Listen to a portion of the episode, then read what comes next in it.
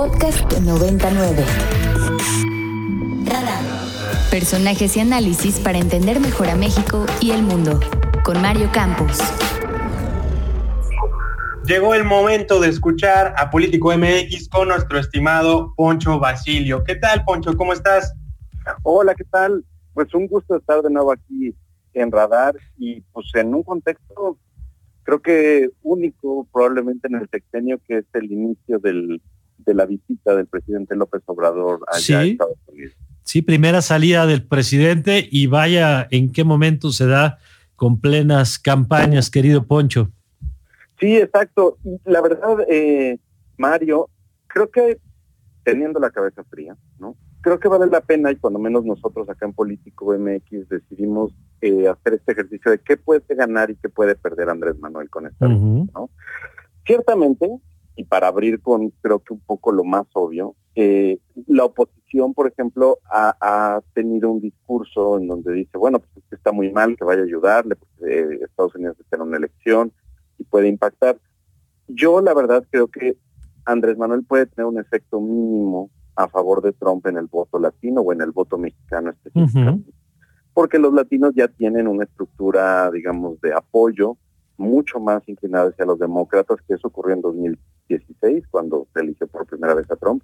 Y veo difícil que Andrés Manuel, con una visita de Vía y Cachito, pues puede impactar tremendamente en el voto. Sin embargo, creo que algo que sí puede perder de alguna manera es la imagen que él tiene dentro, la percepción que él ha generado dentro de la comunidad mexicana en Estados Unidos, porque si bien, y como todos sabemos, Trump es bastante impredecible y yo creo que hoy puede sorprender con algunas cosas eh, en cuanto a declaraciones o formas, lo que pudiera ocurrir es que agarre la visita para un evento, meeting, cosa mañana, y a partir de ahí, pues simplemente guste la visita de Andrés Manuel y, y, la, y el, los saludos, etcétera, para reforzar sus promesas de campaña.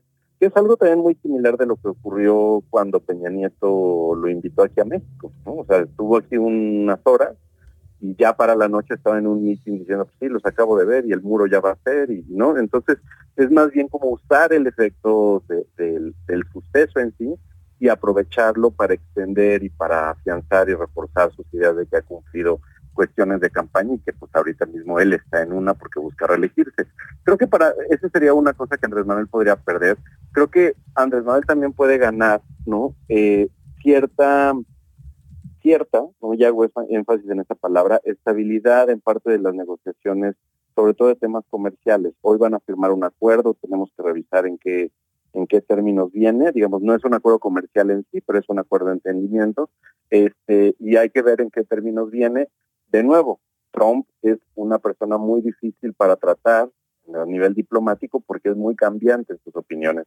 Sin embargo, creo que ahí puede mantenerse una estabilidad sin que yo esté diciendo ni llegue a ese nivel, ¿no? De pues, que si va de perrito faldero, que si va de... de eh, creo que también, de nuevo, teniendo la cabeza fría, creo que hay formas, pero ¿qué presidente de México podría negarse a un viaje este, para ver al socio comercial más importante que tenemos, ¿no? Sí, complicado. De acuerdo claro. contigo, Poncho.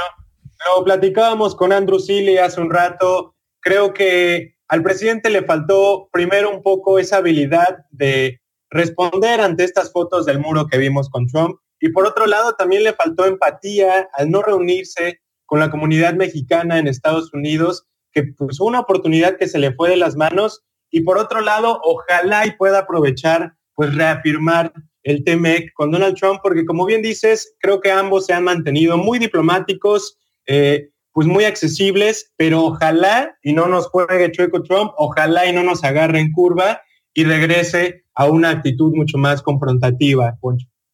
Y yo creo que esa opción siempre va a estar de aquí a que Trump esté en la Casa Blanca, ¿no? Porque ahí sí no hay palabra de honor este, o como lo quieran entender ustedes. Pero tienen toda la razón y creo que esa es una de las pérdidas que deja ir Andrés Manuel como posible victoria. Eh, no sé si ustedes pudieron ver, seguro lo, lo, mencionaron, pero la cantidad de personas, no les digo que miles, pero hubo una buena cantidad de personas que fueron a apoyarlo al monumento a Benito Juárez hoy que inició estas actividades y le puso una ofrenda floral. En la de Lincoln había menos personas, pero digamos, ciertamente hay gente que apoya a Andrés Manuel dentro de Estados Unidos. No, no puedo generalizar y decir que todos los mexicanos radicados allá, pero creo que era una buena oportunidad para seguir una agenda migrante que tampoco es que ha sido la más este, dedicada del actual gobierno.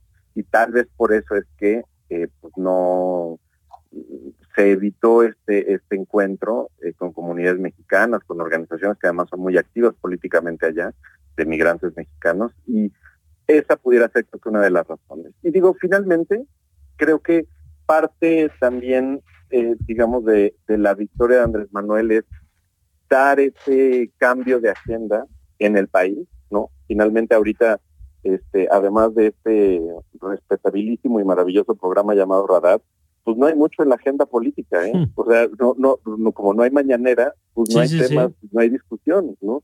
Este, y, creo que también eso ayuda porque pues cuando se active todo el asunto de Trump y AMLO a la una de la tarde hora de México, pues va a revivir un poco la agenda política, pero la verdad es que ahí también cuando regrese, pues vamos a tener pues, un borrón y cuenta nueva, pero va a ser algo distinto de, bueno, a ver, ahora qué temas este, decidimos poner en, en, la discusión Hoy, digo, está evidentemente Yotzinapa como el tema, pero fuera de eso, eh, es cierto que no hay grandes temas que hoy, digo, la crisis económica, el coronavirus, pero que en este momento distintos estén en el foco de la conversación, pues que evidentemente coincido contigo, después de Ayotzinapa, pues está toda la visita, ¿no?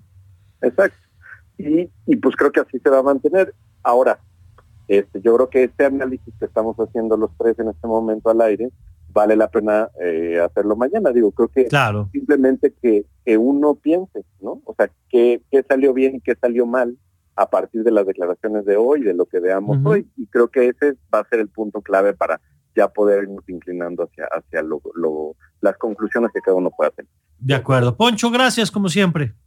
Al contrario, gracias a ustedes.